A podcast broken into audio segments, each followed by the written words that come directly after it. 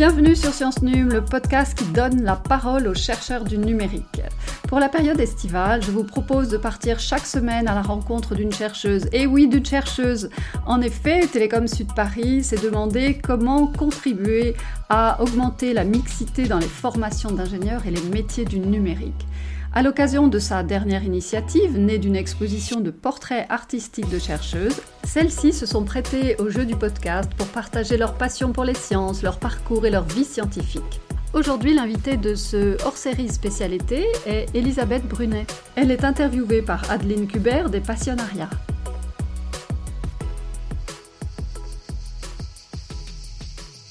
Elisabeth, quand vous étiez enfant, quel métier vous vouliez faire? Ah, et ben pas du tout informaticienne, pas du tout enseignante chercheuse, même pas enseignante. Moi, je voulais être avocate. Pour quelle raison? Je sais pas. J'avais envie euh, de défendre la veuve et l'orphelin. J'avais envie. Euh, j'avais beaucoup de caractère et donc du coup j'avais euh, ouais j'avais envie d'être un peu sur le devant de la scène, ce qui aura peut-être pas changé en étant enseignante justement, mais voilà. Donc j'ai viré de bord à un moment donné grâce à mes études. Et alors quel a été euh, le déclic pour euh, vous engager dans cette voie euh, scientifique et puis numérique? Quelles sont les étapes qui ont jalonné votre parcours scolaire et après professionnel? Ah bah alors c'est très simple. Hein. Moi j'étais très drivée par ce qui se passait pendant mes cours. Donc la, les sciences a été une évidence en fait au final, hein, contrairement au, au droit qui n'était pas tellement représenté. Enfin on n'avait aucune notion là-dessus. Et donc, du coup, comme ça s'est bien passé, j'ai continué, continué, continué. Puis à un moment donné, l'informatique est apparue très tardivement d'ailleurs. Et ça a été la révélation. Et donc, me voilà enseignante-chercheuse en informatique maintenant. Alors vous parlez de révélation, c'est un mot fort. Qu'est-ce qui s'est produit euh, pour que vous non, employiez celui-là Pas du tout. À l'époque, on faisait pas du tout d'informatique. Euh, au lycée, au collège, tout ça, ça était complètement absent des programmes. Donc on commençait à la fac, parce que moi j'ai un parcours universitaire. Euh, pur et dur. Et donc, du coup, euh, en fin de Doug à l'époque, donc ça date un peu mon. Ça, ou ça situe mon âge de ma date de naissance, mais en tout cas en Doug, on commençait l'informatique à ce moment-là. Et ouais, c'était la révélation parce qu'on passe de rien à tout, à toutes les opportunités de faire tout ce qu'on veut dans tous les systèmes informatiques qui sont quand même présents dans à peu près tout ce qu'on peut faire dans la société du numérique. Donc votre carrière après euh, ce DUG, elle s'est construite comment? Ah bah ça a déroulé directement tout en informatique, euh, une licence d'info, un master d'info, une thèse en info, un post-doc d'info et puis un post en informatique. Et alors aujourd'hui, quels sont les domaines spécifiques de l'informatique euh, que vous explorez et pourquoi euh, ces spécialités peut-être vous ont intéressé? Alors c'est là où peut-être j'ai un parcours plus atypique que la normale parce que donc moi je suis en calcul haute performance qui est une communauté euh, assez fermée, qui est très orientée sur, sur la performance et sur les aspects très bas niveau de l'informatique. Mais moi, je suis quelqu'un qui euh, se fait beaucoup driver par les rencontres. Et donc, euh, j'ai suivi les enseignants qui me plaisaient, qui avaient une dynamique euh, qui me plaisait plus que les sujets en eux-mêmes.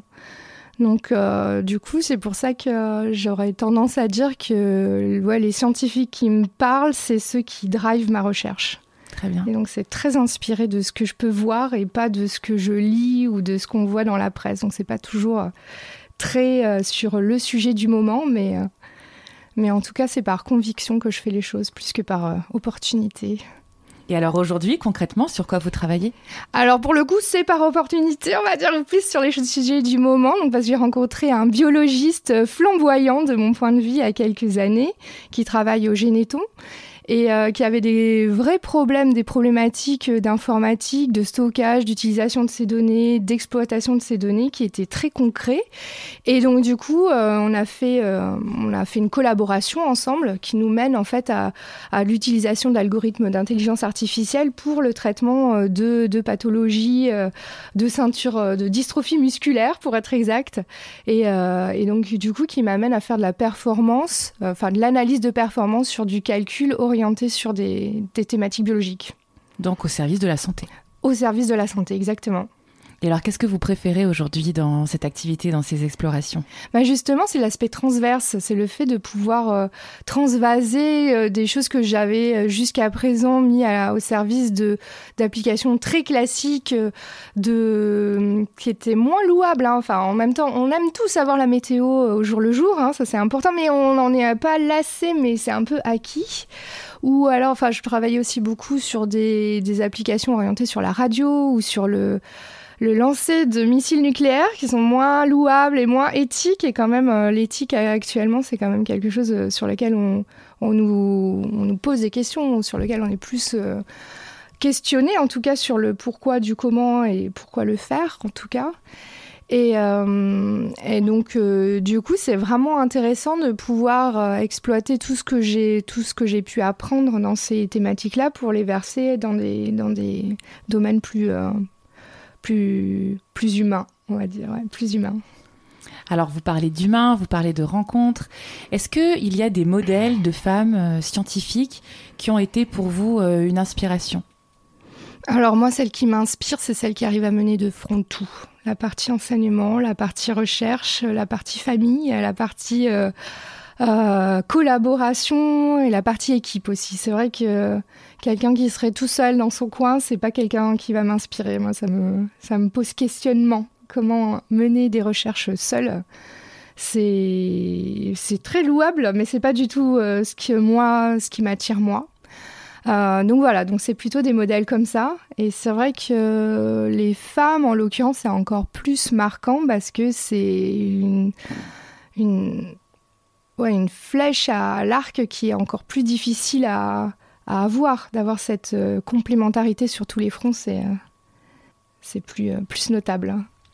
Quel conseil donneriez-vous à une jeune femme qui souhaite s'engager dans la voie d'une carrière et d'études scientifiques ou d'ingénierie du numérique?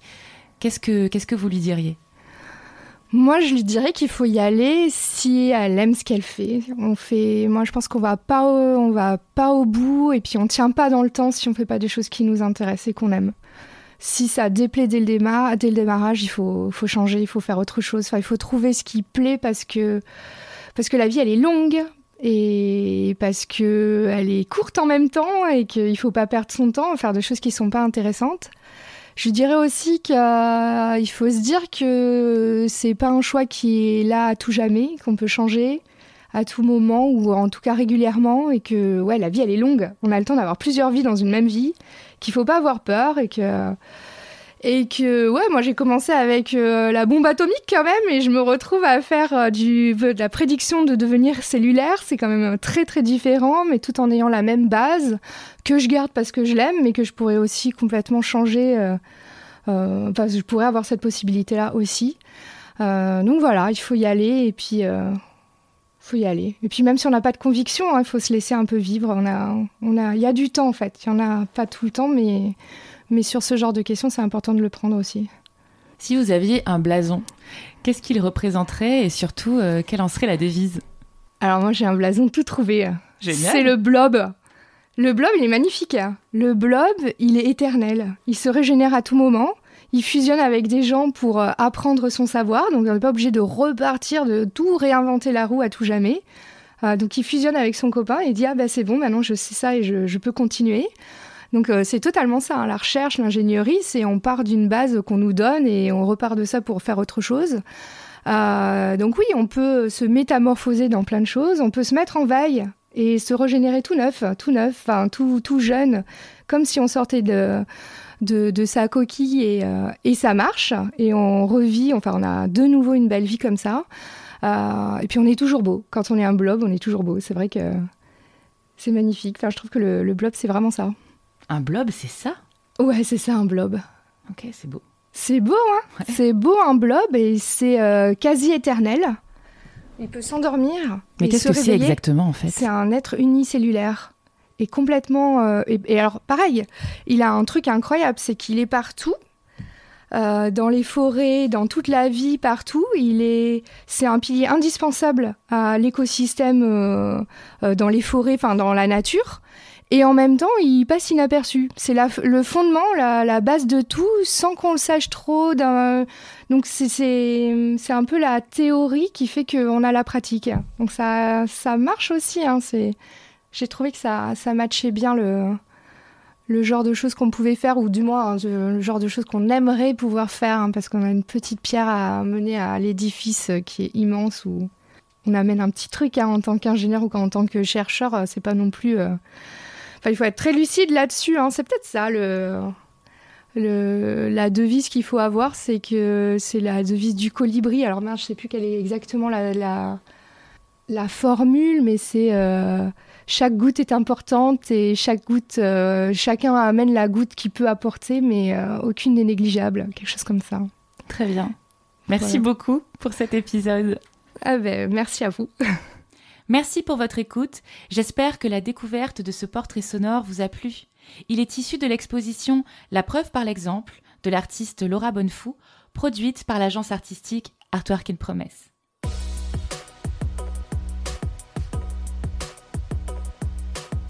C'était Science Num dans sa tenue estivale pour que tous nous nous mobilisions afin d'amplifier l'accompagnement des femmes vers les sciences et les métiers du numérique.